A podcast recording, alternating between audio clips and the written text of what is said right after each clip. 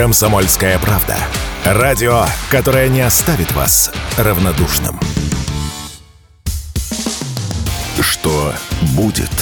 Честный взгляд на 17 августа. За происходящим наблюдают Игорь Виттель и Иван Панкин. Здравствуйте, друзья! В студии радио «Комсомольская правда» Иван Панкин и Игорь Виттель. Мы рады вас приветствовать. Здравствуйте, дорогие друзья. Традиционно сообщаю о том, что можно нас смотреть, не только нас, и на нас. В Рутюбе, там есть канал, пожалуйста, милости просим, подписывайтесь, нажимайте на ракету, пишите в чате в середине и в конце этого часа, в середине следующего. Будем отвечать во время больших перерывов на ваши вопросы во ВКонтакте. Там есть у нас группа «Радио Комсомольская правда». Та же история, точно та же история. И, разумеется, не забывайте про подкаст-платформы CastBox, Яндекс.Музыка, Google Подкаст, Apple Подкаст и многие-многие другие. Замечательный агрегатор подкаст.ру вам в помощь. Можете там подписаться, в том числе на радио «Комсомольская правда», на шоу «Что будет?». Ну и, разумеется, телеграм-каналы «Радио Комсомольская правда». Там дублируется прямая видеотрансляция. Ну и наши э, телеграм-каналы тоже «Панкин» или «Виттель Реальность». Подписывайтесь. Ну а мы начинаем. Что будет?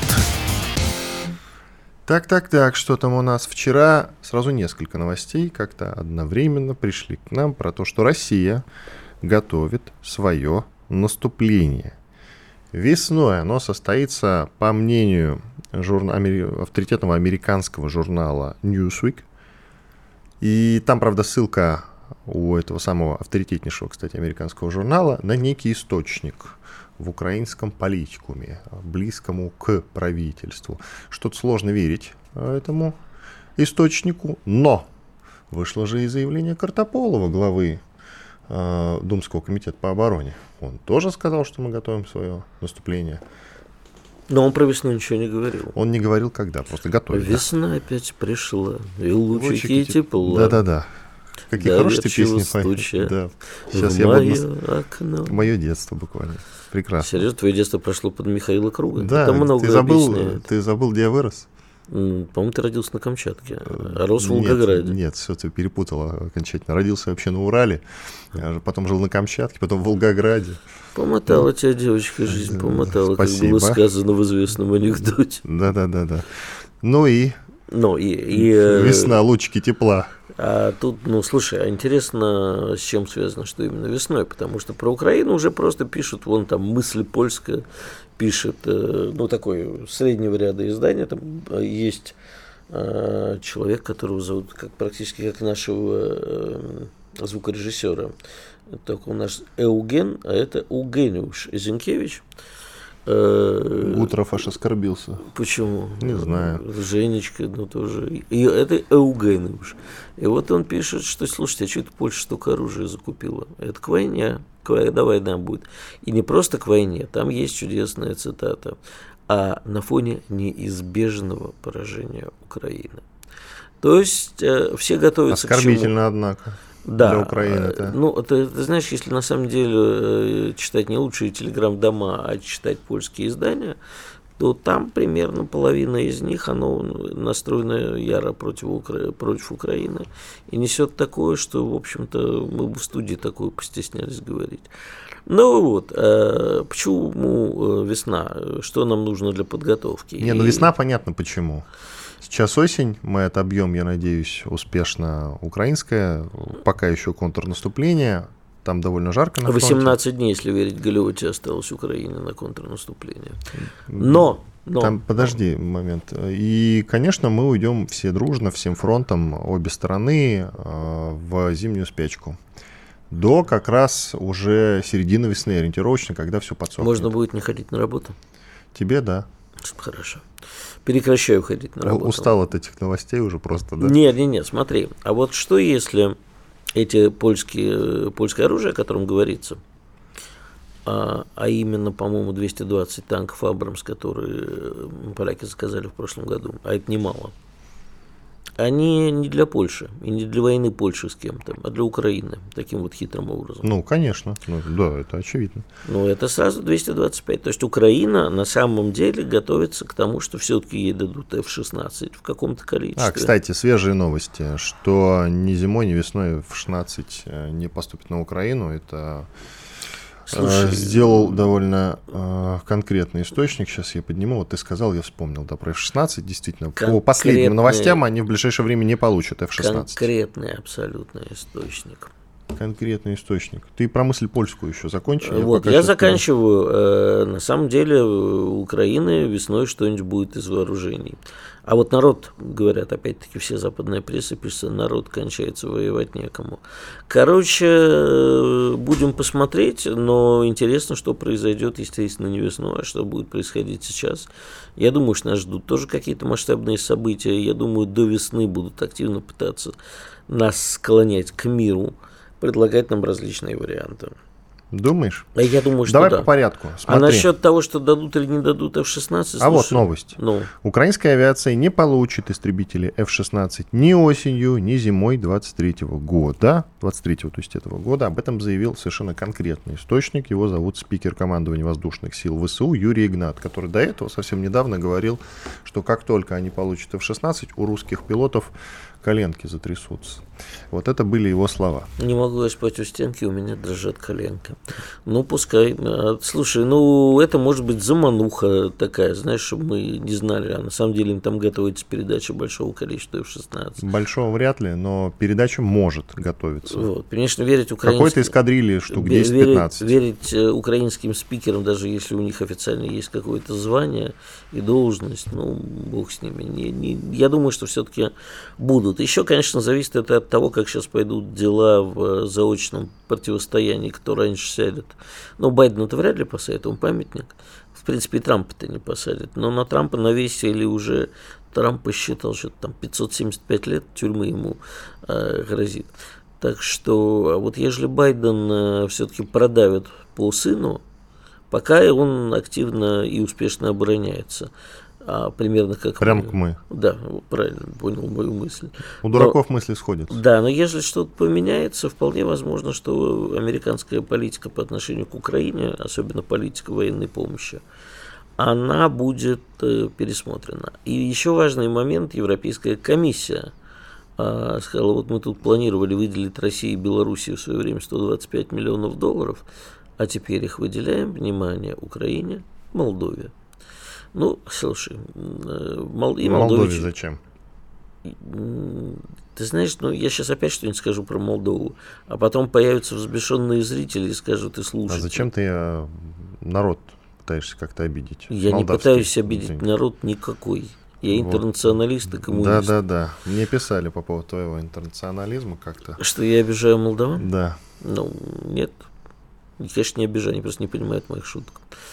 Э, короче, я не знаю, зачем они дают Молдове, но, видимо, то, слушай, ну, в принципе-то понять можно. Это, конечно, не военная помощь, но Молдову явно, явно сейчас тоже тайком натаскивают на войну с нами из-за Приднестровья. Да Господь с тобой. Да, я, я, я тебе говорю. Молдавия это... и война, ну да, ну да. А вот по поводу Польши можно ты добавить... Недо... Ты недооцениваешь поражающие свойства Малыги и косы еще, скажи. Не, не, хороший. Молдавского вина просто, видимо, не пил молодое молдавское вино. Пить вредно, скажем. Мы алкоголь не рекламируем, но это убойное. По вещь. поводу Польши я все-таки не думаю, что они готовы к полноценной войне с Россией, несмотря, да, на последние заявления. Но это то, что касается именно там части правительственного блока, они действительно частенько что-нибудь такое говорят. На самом деле Польша в глобальную войну сама ввязываться, конечно же, не будет. Э, если а зачем идет... Польша воевать? Они заберут Западную вот. Украину, а ну, мы на это спокойно... Все смотрим. И... А что мы должны неспокойно смотреть? Нет. Это как вариант, во-первых. Нет. Это как по варианту. Президент сказал, ну и пусть забирают. Так мы же, мы же не спорим с президентом, пускай забирают. Э, я что-то не помню, чтобы он сказал, ну да ладно. А что значит пускай забирают или не забирают? Во-первых, там придется делиться. Э, там еще есть, как ты помнишь, Румыния, Венгрия, у которых тоже есть свои интересы. И как Они мне на кажется, и как да, на разные. Ну, ты же сказал, Западная Украина. Да. Вот, на разные. Вот. И все равно придется делиться. Правильно ведь? Я же давно предлагаю. Нужно откатить Если, смотри, июле. я тебе к чему говорю, если Польша, допустим, это чисто теоретически, Польша там, грубо говоря, заходит с- со своими вежливыми людьми или не очень вежливыми на какую-то часть Западной Украины и говорит, мы его защитим, давайте они устроят там референдум, присоединятся к Польше, грубо говоря. И такая же реакция последует, соответственно, в остальных регионах. И там придется как-то демаркацию границ проводить, не так ли, правда ведь? Да. Вот. А это уже спорные моменты. Ну, во-первых, у нас там еще на Западной Украине тоже есть свои интересы. Серьезно? Под- Подкарпатская Русь. Русин это кто, по-твоему? Давай вот сначала с э, теми задачами, которые прямо сейчас перед нами стоят, разберемся, ладно? А перед нами прямо сейчас Одесса, Николаев, Херсон. Полно работы. В Белгороде, вон на Купинск наступаем, надо там фронт отодвигать, чтобы Шебекина не бомбили. Полно работы, Игорь, хватает. А ты про Западную Украину думаешь прямо сейчас. Это что как- же нам делать Западной Украиной? а? Так легко рассуждает Игорь. Ну, Это как, знаешь, в Кензадзе было. У тебя говорит, э, за квартиру не заплачено, сын двоечник, жена плохая хозяйка. А ты сидишь и думаешь, как у несчастных инопланетян ложечку украсть. Игорь Виттель и его знаменитые шутки. Ты, кажется, вот Это минуту цитата. назад, э, минуту назад ты говорил, что... Молдаване не понимают твоих шуток. Если ты, Только я понимаю, Игорь. если ты не успокойся. понимаешь моих шуток, значит ты молдаванин. Э, Не исключено, может быть, немножко. Я даже не буду отрицать, кто его поймет-то. Может быть, и ты даже молдаванин. Отчасти. Обидно сейчас было, да. Да, Иван Панкин, Игорь Виттель. Сейчас уходим на небольшой двухминутный перерыв. Оставайтесь с нами, слушайте радио «Комсомольская правда». YouTube заблокировал канал радио «Комсомольская правда». Но нашу станцию не победить. Видеоверсии всех наших программ смотрите во ВКонтакте в группе «Радио Комсомольская правда». Здесь вы найдете прямые эфиры, эксклюзивные закадровые съемки и неформальное общение с нашими ведущими. Спешите видеть «Радио КП». Что будет? Честный взгляд на 17 августа. За происходящим наблюдают Игорь Виттель и Иван Панкин. Продолжаем, Иван Панкин и Игорь Виттель. Ну что, продолжим Польшу делить? Или Да легко. пойдем? С кем? Ладно. Нет, подожди, С Николаем Долгачевым. Украину. С Николаем Долгачевым, военным корреспондентом ВГТРК. Николай, приветствуем. Да, Иван Игорь, приветствую вас. Так, не беспокойся, мы тебя не призываем, а, значит, Польшу делить. На всякий случай сообщаю. А то, может быть, ты- не рада, мне польская тема, кстати, очень близка в этом смысле. Да, о, как чудесно. Ну тогда давай делить. Тут э, вот Игорь Виттель говорит, что на Западную Украину претендует Польша. А я говорю, как она может на нее претендовать, если там еще как минимум два рта Венгрия и Румыния. Как они ее делить-то между собой будут? Есть у тебя ответ на этот вопрос? Ну, мне кажется, что делить нечего будет, потому что все исторически наши земли, они в том числе и Западную Украину, имеют в виду. Во-первых, мало того, Восточная Пруссия, которая после Второй мировой войны была передана большей частью Польши, это тоже такой нем- немножко исторический вопрос, насколько, э, учитывая, что Польша отказалась практически от того исторического наследия, которое ее связывало с Советским Союзом, насколько эти земли э, возможно ли под обсуждение, скажем так. Границы Польши тоже. Если, если э- это государство претендует на какие-то территории э, другого, да, здесь можно поставить вопросы, э, насколько ее границы соответствуют исторической справедливости. Так, Ну, ты по сейчас... мере, так. Я понял. Ты сейчас находишься в Ростове, но недавно был в Донецке. Все правильно я понимаю? Луганске. Луган, у меня на Луганское направление, Луганская республика в основном. и как раз те зоны ответственности, которые э, второй корпус и наши десантники от э, Артемовска до э, ну, Сватова, э, Кременная Сватова, вот это направление основное наше по работе. В Сватово мы, насколько я помню, наступаем. Правда, не то чтобы там семимильными шагами, но тем не менее наступательная операция продолжается, да? Да, успешное там действие наших подразделений, да, небольшими, в принципе, так уже длительное время продолжается. Здесь активная оборона, которая приводит к тому, что мы новые позиции э, занимаем регулярно. Противник здесь э, ну, настолько неэффективно действует, скажем так, в своих попытках атак, что наши на противодействие просто получают э, хороший результат. При том, что противник, кстати, и здесь, и э, севернее, на Купинском направлении тоже пытаются последние несколько дней активно как-то наших остановить, стабилизировать для себя положение и регулярно регулярно проводит атакующие действия. Здесь просто получается так, что э, наша артиллерия, авиация и подразделения на земле э, действуют эффективно, уничтожают большое количество противника и при этом да, продвигаются. Продвигаются. С линия фронта постепенно, э, там, не резкими скачками, но меняется в нашу пользу именно. В отличие от э, там, несколько иное положение на других участках фронта, но везде по всей линии фронта наши наносят большой, большой урон противнику. Другое дело, что, например, на южно-донецком направлении, да, в, районе, в районе урожайного э, населенного пункта, там э, линия фронта несколько сместилась южнее. Тем не менее, да, действуют наши все равно эффективно везде. А на тех участках, вот, о которых я сначала говорил, да, и на линии Кременная-Сватова, и на Купинском направлении продвижения у наших, причем накануне э, несколько населенных пунктов э, перешли под контроль вооруженных сил Российской Федерации. То есть, в принципе, Э, Купинск уже вот уже на линии фронта практически оказывается. А тебя это не тревожит, скажи, пожалуйста, что действительно вот они начали э, серьезно довольно-таки атаковать нас на Херсонском направлении, в Запорожье, там тяжелые бои идут. А в Сват, на Сватском направлении мы продвигаемся по шажочку буквально, а там они нас как-то быстро пропускают. То есть там продвижение за несколько дней составило э, несколько километров. Тебя вот этот момент Нет. не смущает, что как-то они э, там слишком активно нас пропускают вперед?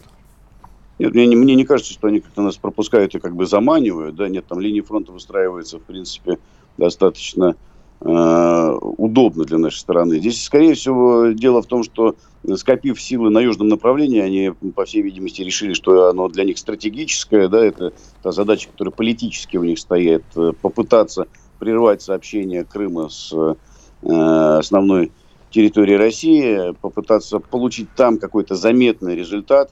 Э, а, соответственно, остальные, на весь фронт у них просто не хватает сил, чтобы эффективно держаться. Здесь э, другое дело, что э, продвижение при этом не настолько велико, чтобы прямо вот, ну, скажем так, чтобы они на этом проиграли всю кампанию. Даже потеря Купинска для украинских силовиков, ну, неприятность большая, но тем не менее это еще не финал э, всех боевых действий. А вот э, на, на южном направлении они пытаются получить результаты, стянули больше резервы именно туда. Они прошлой осенью выдавали это за большую победу. Я имею в виду, когда произошла Харьковская трагедия на Харьковском направлении. Они довольно серьезно там продвинулись. Мы отошли от, из Купинска, как раз, ну, от Купинска я имею в виду Изюм и так далее. Они подавали это как большую победу. За Бахмут они держались зубами, буквально. А Купинск легко отдают. Меня вот что именно смущает, поэтому я тебе этот вопрос задал. И продолжают, ну, кстати, и продолжают, кстати, цепляться за Бахмут, между прочим, в Клещеевке тяжелые бои. Да. Поскольку э, очень медийно настроена пропаганда украинских силовиков, здесь они и э, оставление Купинска будут э, представлять все равно как свои, свой некий плюс, показав, что в прошлый раз они его быстрее э, скажем так, э, захватили, чем наши, сейчас его там будут освобождать, допустим так. Это, это, это, это, э, такая медийная штука, которую можно вертеть в разные стороны. Для них она, мне кажется, сейчас не, не самое главное. У них основное направление южное, и туда они стянули основные силы. Все чаще предлагается штрафовать россиян за публикации фото и видеоматериалов о последствиях атак со стороны вооруженных сил Украины по территории России. Речь, конечно, о беспилотниках. Вот если кто-то увидел, значит, как э, в какое-то здание врезался беспилотник, снял это на видео, выложил куда-то, его штрафовать. Причем там довольно штраф серьезный, от 30 тысяч и дальше, дальше, дальше, дальше. Ты как к этому относишься вообще? Ох, смешано, скажем так. Да, здесь, с одной стороны, ну, тоже все закрыть, ничего, ни, никого не пущать. Это немножко странно, не всегда есть в этом э, такой там военный смысл. С другой стороны, э, публичные кадры, там, быстро появляющиеся в, в эфире, да, они могут, наверное, теоретически как-то служить какой-то системой подтверждения там поражений и корректировки. Наверное, наверное. С языка кажется, сняли, здесь... да, именно корректировки. А что в этом хорошего? Ну, ничего, я же не утверждаю. В этом, в этом ничего хорошего, потому что, наверное, это может быть. Наверное, то есть ограничивать как-то эти видеоматериалы есть смысл. Другое дело, что, ну, э, не знаю, мне, мне с трудом представляется, что какие-то, значит, э, операторы беспилотного летательного аппарата, у которых есть система спутникового наведения и, и прочих всяких штук, что они прям как-то корректируют Э, пытаются корректировать свои боеприпасы, скачивая видео из э, социальных сетей. Не знаю, но, наверное, все равно это, да, много этого не должно быть, как-то это должно регулироваться. Здесь ну, нужно больше советоваться с нашими там, военнослужащими, которые и сами прекрасно также там, используют все способы получения информации. Вот насколько наши, допустим, военнослужащие э, качают э, какие-то данные из социальных сетей, чтобы понять и под, подтвердить, куда они попали. Качают, и, конечно. И, ну, а вот вам не так, кажется, что, ну, представьте себе такую неприятную ситуацию. Прилетел беспилотник, допустим, подавили средствами РЭП, он упал, взорвался, э, кто-то рядом, ну вот как было, допустим, в Москва-Сити, красивые картинки, Бабах, э, все выкладывают картинки прилетевшего беспилотника. Туда, естественно, собираются корреспонденты, толпа народа, всем же любопытно посмотреть. Я, я вот помню, когда по Ленинскому прилетел, там прям много было народу. И э, наши противники это видят и говорят, так, отлично, смотри, собралась толпа народа, дай по ней жахнем. У них где-то неподалеку может кружить второй беспилотник.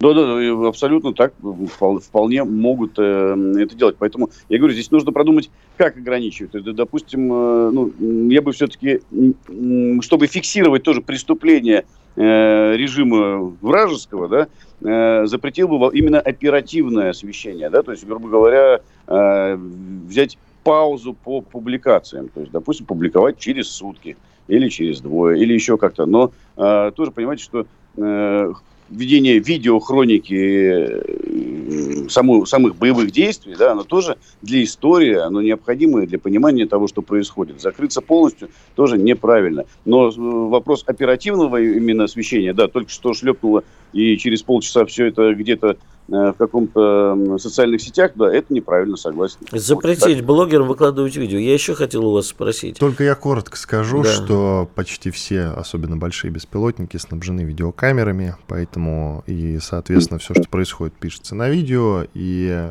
так или иначе это будет появляться в украинских пабликах и нашими копироваться. Нашему, нашему руководству виднее. Так я не против. Вопросы коротко давай. Очень короткий вопрос. Почему у Украины есть приложение для смартфона для того, чтобы каждый мог взять беспилотник, зафиксировать, и это сразу с координатами уходит куда надо, а у нас нет? Вам не кажется, что такая мера могла бы э, улучшить э, борьбу с беспилотниками? 30 Только очень секунд. коротко, да. Пары Честно слов. говоря, не, не знаю, не уверен. Мне кажется, что все равно основа борьбы с беспилотниками лежит на системе ПВО, которая у нас достаточно хорошо развита. Да, просто здесь нужно понимать, что невозможно, может быть, вообще от всего полностью защититься, но мне не кажется, что это в значительной степени как-то улучшает положение, например, для тех же украинских там силовиков, это распространение приложения. Не думаю, что оно как-то изменит ситуацию у нас. Ну, мое личное мнение. Спасибо. Николай Долгачев, военный корреспондент ВГТРК. Смотрим телеканал России и его репортажи. Уходим на большой перерыв. Никита Данюк и Владимир Варсобин подводят самые честные итоги недели и с оптимизмом смотрят в будущее. Когда военный потенциал чуждого вражеского блока начинает плодиться на твоих границах, нужно делать так, чтобы этой угрозы, экзистенциальной угрозы, а не мнимой угрозы не было. Я считаю, что все зависит от одного слова – победа. Поэтому только победа. Каждую пятницу в 7 часов вечера по московскому времени на радио «Комсомольская правда» слушайте программу «Тактика Данюка». Что будет? Честный взгляд на 17 августа. За происходящим наблюдают Игорь Виттель и Иван Панкин. Мы продолжаем разговор. Иван Панкин и Игорь Виттель. Я напоминаю, что видеотрансляции ведутся в Рутюбе. Там канал «Радио Комсомольская правда». Одноименный э, канал существует и во ВКонтакте. Пожалуйста, подписывайтесь, ставьте лайк. Пишите в чате комментарии, жалобы, предложения, темы гостей для эфиров. И мы присмотримся. Постоянно просят позвать Владимира Трухана, полковника запаса Центрального аппарата Министерства обороны. С удовольствием выполняем. Владимир Эдуардович, здрасте. Доброго утра. И множество вопросов к вам. Один из них. вот, от слушателей. Почему у ВСУ есть э, автоматизированная система управления войсками Крапива и Вираж Планшет, а у вооруженных сил России нет? Это Потому... довольно частый вопрос, и вот поэтому я вам его озвучиваю так сходу. Пожалуйста, я вам сходу отвечаю, потому что у спрашивающих форма допуска государственной тайне никакая. Откуда вы знаете, что в вооруженных силах России автоматизированных систем управления нет? Они есть уже давно.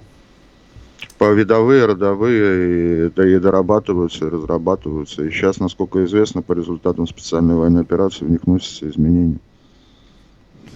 Также много вопросов по поводу мобилизации. Необходима ли в России мобилизация для того, чтобы победить? Ну, безусловно, каждому необходимо мобилизоваться, совершенствоваться, а, свои профессиональные навыки мобилизовать, педагогические, чтобы дети дебилами не росли. А если что касается мобилизации э, в интересах вооруженных сил Российской Федерации, то здесь надо понимать следующие моменты. Мобилизационные планы готовятся заблаговременно, в мирное время вводятся их и вводятся в зависимости от того, насколько складывается обстановка и насколько подмобилизован ну, под личный состав, который призывается на военную службу по, мобилизации, существуют те либо иные задачи. Васильевна, допустим, удивит, что мобилизация, которая в сентябре проводилась, ну, по осени проводилась, да, она готовится начала с, начала специальной военной операции. Вопрос в том, ввели бы ее или не. Ее обязаны сейчас готовить, следующие этапы, различные варианты ее готовят, в зависимости от количества от мобилизованных, э, которые потребны по тем либо иным вариантам развития обстановки. Обстановка динамична. Э, сейчас предсказать, что будет через два, через три месяца там, в политической сфере и так далее, нельзя. Э, поэтому в настоящий момент э, уже об этом говорилось и теми военачальниками, которые пошли в публичную политику тоже, что задач под э, ну, новый этап мобилизации не просматривается. 23 год, он вообще не для СВО, он для организационного строительства вооруженных сил, совершенствования его. Потому что стало ясно по 22-му, по началу года, что надо менять, что надо дорабатывать и так далее. Живите спокойно, занимайтесь своим делом, растите детей, хлеб и прочее. Если 23 год не для СВО, 24 для СВО, получается, уточнил?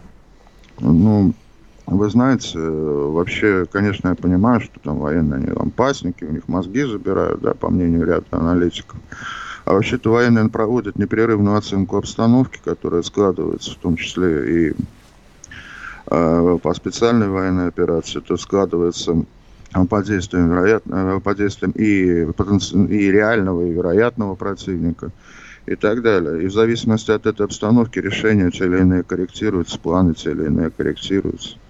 Вот и все. Поэтому когда это закончится, чем это закончится? Закончится наша победа. Когда, что и чем, предсказывать зачем. Надо работать в моменте и достигать успеха в моменте и этим предопределится то, что будет в конце концов. В 2024 году может закончить, может нет. Зачем предсказывать? Но нельзя не спросить, согласитесь. Сейчас много, ну, пожалуйста, много пишут, э, много пишут про наше наступление. Вот из свеженького это, значит, статья в американском журнале Newsweek. А они почему-то ссылаются на украинский источник, близкий к правительству, который говорит о том, что Россия готовит свое наступление. И глава Думского комитета по обороне Картополов заявил, что мы готовим свое ну, наступление. Да. Правда, он уже не говорит когда, а вот Ньюсвик-то пишет, что весной конкретно. Не, ну понимаете, может у него какие-то свои источники информации, может они с Нострадамусом договорились, некромантов подвезли, я откуда знаю. А, по сути своей, естественно, наступление будет. Понимаете, предсказывать э, вот, вот эти вот уровни предсказания, это все равно, что предсказать, что скоро будет зима, и там снег где-нибудь упадет кому-нибудь на голову, да? А, но конкретные даты никому не ясны. Я же почему и говорю, что организационное строительство сейчас идет, в том числе. А, потому что а, армию примерно, примерно с Горбачева, начиная, держали в условиях перманентного сокращения. Кстати, до Герасимова и до Шойгу, которые остановили этот процесс и начали обратно. Вот. И э, это просто этим, это никого не волновало какие-то 20 лет назад. Так, кратковременная была вспышка интереса на войне 888, и все. А так, что там с армией делали, как ее сокращали, так как особо никто не заморачивался этим. Вот. И в результате мы э, идиома, которая есть, она комсомольской правде, правде не подходит к радио, комсомольская правда, до чего мы долюбились, да, есть такой анекдот интересный. Такой сейчас надо, надо сейчас возвращаться назад, возвращаться к доктринам Агаркова э, в развитии, которые были доктрин э, этого самого э, нашего опыта э, наземных, проведения наземных операций, наземных сражений. Для этого надо организационно-штатную структуру немножечко усовершенствовать.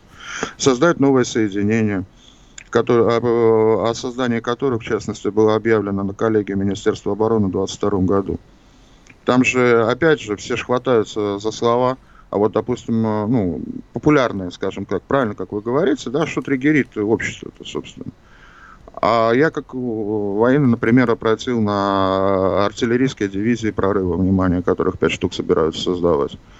Вот. Э, потому что как оборону проламывали фронтальными ударами эффективно, так и будут проламывать. А для того, чтобы снизить потери личного состава наступающих, для этого надо конструировать соответствующим образом наступающую группу, э, наступательную группировку.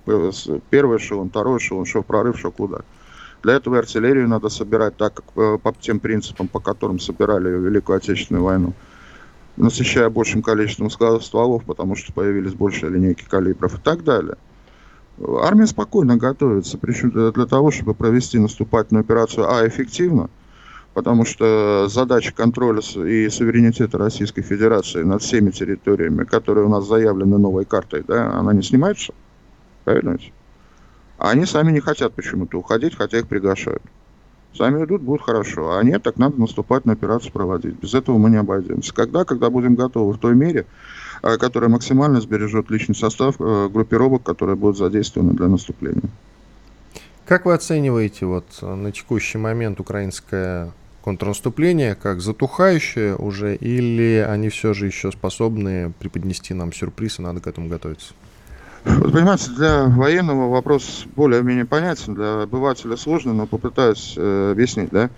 Первое главное, я с э, уважением отношусь к тем людям, которые сейчас решают задачи непосредственно по линии боевого соприкосновения, с неизменным уважением. В любом случае, затухающее, но не затухающее, там идут серьезные бои, там люди тоже гибнут. С нашей стороны гораздо меньше, но все равно бывают. Это вот один сюжет, мы это все понимаем, отставляем. Второй момент, что такое контрнаступление? Это журналистский штамп, который пошел оттуда с Украины. Да, да, да. Но мы называем, потому что так привычно. Понятно, ну что ну, это уже текущая уже, боевая уже привычно, работа. Это уже все это имеется. То с военной точки зрения это полноценная наступательная операция, которую они начали с 4 э, июня. Успеха она не достигла совершенно никакого. Тут э, с оперативной точки зрения даже глупо говорить. Они третий месяц толкутся в полосе обеспечения, где организуется мобильная оборона. Наступательная операция полосу обеспечения, да, если они на третьи сутки войска прошли, то это уже поздно.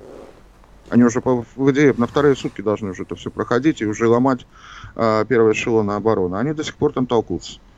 То есть э, на, на, на данный момент наступательная операция никак, ну, это даже сложно комментировать, понимаете, почему они его не свернули, не переделали. Потом есть э, э, данные, что они уже вводят э, войска, которые предназначены были для развития этого наступления, для ввода прорыв и так далее. Это как раз, наверное, вы про 82-ю бригаду Украины. Ну, там 80-ю больше ждут, они засветились расправой с пленными. Вот. А, да, да, я именно и не только про 82 это уже у них уже дальше они вводят, понимаете? Они до этого уже начали вводить войска, которые были предназначены для вывода в прорыв, э, другие соединения. То есть они постепенно расходуют свой резерв. А там же разная конфигурация немножко, там разные все эти моменты. Они, они просто вот уже что есть, то, то, что есть, то кидают. Вот. Поэтому это никак не снижает интенсивности боев, это никак не снижает героизма и мужества тех ребят, которые решают э, по линии боевого соприкосновения задачи, потому что бои-то идут, они действительно серьезно идут. Да? Какая разница, э, в блиндаж тебе снаряд прилетит, при каком уровне интенсивности военных действий? Для тебя это как-то все равно, да?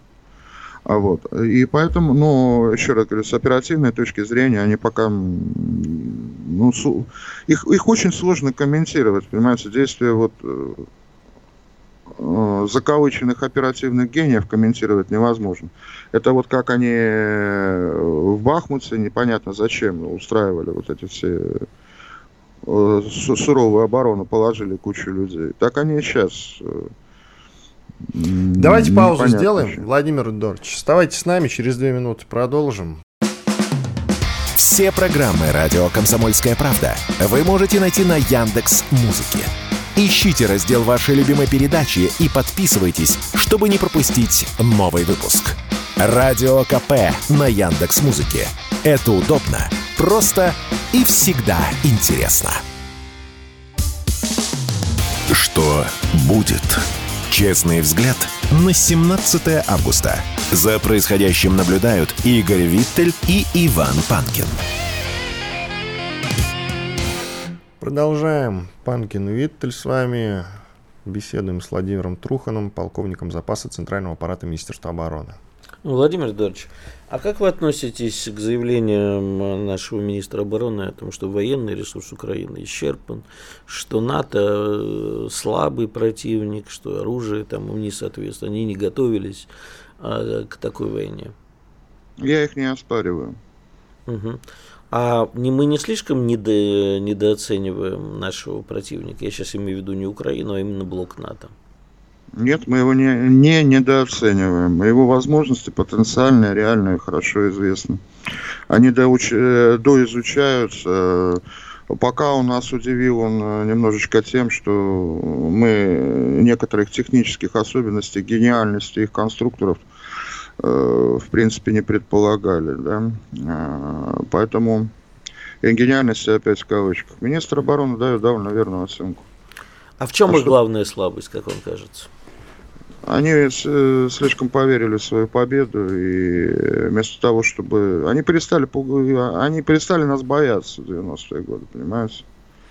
По большому счету. А перестали, если, ну, у нас по-разному подходят. У нас в Советском Союзе была своя парадигма. Но, по сути, своей НАТО всю дорогу готовилась к оборонительной войне. То есть то, что мы сейчас видим, это э, следствие того, что в 90-е, в 2000-е годы НАТО производило вооружение для оборонительной войны. Нет, э, вы меня не услышали. Я сказал, что в период Советского Союза они, uh-huh. производили, они занимались в основном, э, если посмотреть их вот уставы, мануалы, они к оборонительной войне готовились. Что Советский Союз нападет, пойдет до Ла-Манша. У нас ударные армии были собраны, они по-другому немножко имеют другой оперативный состав. Ударные армии были собраны по группам войск. У меня отец в одной из таких, из таких служил. После того, как э, в 91 году с Советским Союзом случилось то, что оно случилось, и пошла резкая деградация вооруженных сил Российской Федерации, они перестали нас воспринимать как э, более-менее противника. Вот и все. И, и поэтому... они перестали развивать свои вооружения? Ну, по сути, да.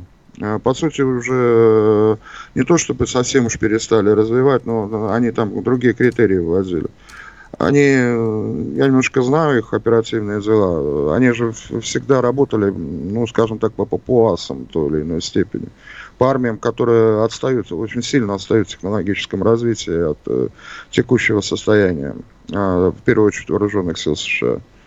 Ну, они уверены в своем превосходстве, они уверены в этих всех э, были моментах. И поэтому, понимается, армия дорогая, очень сильная игрушка. Есть и... что-то, в чем они нас сильно превосходят в военном плане? Э, есть э, то, что где, где нам, в принципе, еще есть куда их подогонять, да, у нас по военно-морскому флоту, по корабельному составу, не считая там подводных сил, э, есть э, потенциал для развития, но это надо определяться задачами, каким мы видим сначала свой флот. Э, то есть флот литеральных вод, флот Ближнего моря или все-таки океанский. Судя по тому, что делаются воздушные, ну, первая, которая из дивизии была сформирована в этом году, это воздушно-десантная, которая на парашютный способ то мы, мы, наверное, рассматриваем какие-то свои задачи на других театрах. Вполне не скажу, это, это опять секретность и опять вне эфира, как говорится. Понятно. А вот по военно-воздушным силам есть еще потенциал развития э, большой, потому что У них изначально была вот эта воздушно-наземная операция сражения, которая и была потом вообще под вооруженные силы в целом. То есть, э, ну вот это по, ну там тоже плюс-минус равное, но есть еще у нас потенциал развития. По наземным частям у них пока, ну, наверное, все-таки деградация наблюдается. Понимаете, вот если вы численный состав Бундесвера возьмете по справочникам, да, это одно. А если вы об этом посмотрите, что там меньше ста исправных танков осталось, а, так, а где-то может быть сейчас в районе 50, вы вообще представляете, что такое 50 танков на современном поле боя? Ничего. Ну, а это Бундесвер. А зачем Польше 250 танков, которые они заказали? Вот только хотел спросить, раз уж про другие театры военных действий. Не, ну зашло. поляки, поляки сейчас готовятся, понимаете, создается впечатление, вот у меня лично, да, что американцы, в принципе, на буре в этом пустыне, да, и еще буре в стакане у нас называют, э, полностью убедились, что с НАТО каши не сварить, по большому счету. 729 тысяч группировок, 5,5 тысяч бронемашин, и все, что они смогли, это выдавить э, Саддама Хусейна из Кувейта. Это вообще ни о чем. Вот. И э, они начали работать э, США плюс кто-нибудь, кто соглашается с ними работать. По Ираку с ними там Великобритания работала. Что в неудачной операции 90-х, и что они считают удачной 2003 года. Сейчас они пытаются поляков каким-то образом с этой вечной русофобией под нас э, заточить. Но знаете, сколько польское войско на начало года вообще? Ну, порядка ну, 200-300. Да, около 200 тысяч точно есть. 167 тысяч было, 120 тысяч военнослужащих. Угу. Сопостав, сопоставьте это с цифрами хотя бы принятых на контракт в этом году вооруженных сил Российской Федерации. То есть э, они, они пытаются сложить ситуацию. Говорю, у меня, допустим, э, есть, ну ладно, это можно уже, наверное, говорить, есть сведения о том, что на 24 июня э, они войска польское держали в полной боевой готовности. На случай, если кому, у кого-то что-то получится. Но посмотрим. Еще раз говорю, поляки хотят это все делать. Ну, поляки, во-первых, э, почему хотят? Они же живут за счет Евросоюза, по сути, да, правильно? Угу. Вот за счет этого количественного выравнивания они все на сайте польского правительства несколько лет назад написали с гордостью, что мы от Евросоюза получили три раза больше денег, чем мы им отдали. Они зависимы от этих всех моментов. Э, ну, у них какие-то национальные особенности очень странные, они спокойно жить не хотят. Там. У Польши это, наверное, так где-то традиция, записано раз в сто лет разваливаться. И терять территорию. И терять территорию. Ну вот в этот раз они тоже, наверное, хотят. Владимир Дач, а наши любимые Лимитров и Троебалты, они там сейчас сильно нервничают. Говорят, что э, типа Вагнера придут, и поэтому на границе с Белоруссией э, увеличивают количество пограничников, войска подтягивают. Их вообще, конечно, можно серьезно воспринимать или нет? Я только напомню, извините, пожалуйста, что еще одно фото появилось в сети, где э, Вагнера троллят э, литовцев. Стоит, значит, Вагнер, в руке у него шеврон около как раз пограничного столба. Да, и, на что, второе фото. и на что годится Белоруссия в военном плане? Знаете, во-первых, с этим троллингом, ну, давайте все-таки отставим уже эти группы, группы куда-нибудь, да? Угу. Попытки, попытки забыть, что они сделали 24 числа, попытки забыть, о чем они говорили до этого. Я напомню, что в интервью Пригожина он рассказал, как достигнуты оперативные задачи первого этапа украинского наступления, что бои под Токмаком и так далее. Это вот как раз и был первый этап, на который должно было вводиться. А оперативные мануалы э, США я не забываю. Вот это вот сейчас э, благодушие мне кажется, категорически неуместным. У военнослужащего есть один бог – военная присяга. На этом вопрос закончен. Она не предусматривает никакого выступления против высшего руководства. Теперь э, насчет, э, насчет прибалтов. Вооруженные силы у них так более-менее э, достаточно смешные. Да? Вот этот анекдот говорили, что они друг другу там танки в аренду дают и все такое. Прибалтика сама по себе, вот этот, вот этот кусок, это оперативный тупик. Он ни к чему не приведет, ни к какому развитию. А, Все, что они могут обострить, какую-то обстановку, могут обострить сами. Все, у них там сейчас батальон, батальон Бундесвера сидит. Или Эстония подписала через Великобританию с Канадой соглашение, что если на Эстонию начнут атаковать, то Канада пришлет им бригаду на помощь. Размеры Эстонии сопоставляются, когда э, из Канады что-нибудь доедет, да, там что и будут защищать. Подписывать можно любые соглашения об колониях на Марсе, например. То есть, э, но вопрос заключается в следующем, что э, все вот эти вот моменты, мотивационные моменты, они могут и с другими быть связаны. Там же потоки контрабанды какие идут через, из Беларуси через Прибалтику? А? Вот так вот, если всерьез посмотреть, они э, администрацию президента Лукашенко почитать. Так вот, этот самый, может быть и с этим вопросом связано, может еще. А потом, а, вооруженные силы Республики Беларусь, это вообще непонятная пока тема. А призывная армия, абсолютно призывная армия, которая не только не имеет боевого опыта, но всячески от него уворачивается. Которая всячески уворачивается даже до, от того, чтобы учиться на военному делу настоящим образом. Вы понимаете, что после того, как они в 2009 году вошли в состав РГВС, они перестали своих офицеров направлять в Академию Генштаба нашему для обучения? Не знаете об этом? Mm-mm. Они свою создали, ну как там у нас, с блэкджеком и кое-чем, да? Чему и... они могут научить себя в своей академии генштаба? Это где они обучают военноначальников. Задача белорусского министра, насколько я понимаю, приехавшего сюда, каким-то образом залезть в гособоронзаказ. Просто, просто потому, что это типовая вещь. Мы приезжаем на учение в 2009 году. Лукашенко собирает, э, это несколько офицеров мне говорил, ко мне подходит на э, человек из идеологического управления идеологической работы Республики Беларусь, говорят, нажим трикотаж или нет?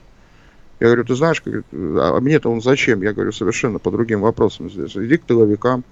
Он говорит, нет, они, говорит, не, вы не понимаете. Лукашенко всех их собрал и сказал, что сейчас на, э, на учение Россия приезжает, это все ерунда. Самое главное, белорусские товары им впихнуть, распределили по группам товарам, и Гуира достался трикотаж. Вообще, Владимир Эдуардович, 30 секунд, коротко, пожалуйста, прям.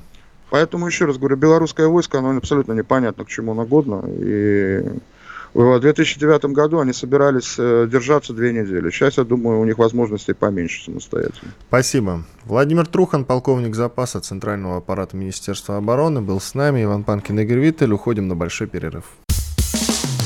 Что будет? Честный взгляд на происходящее вокруг.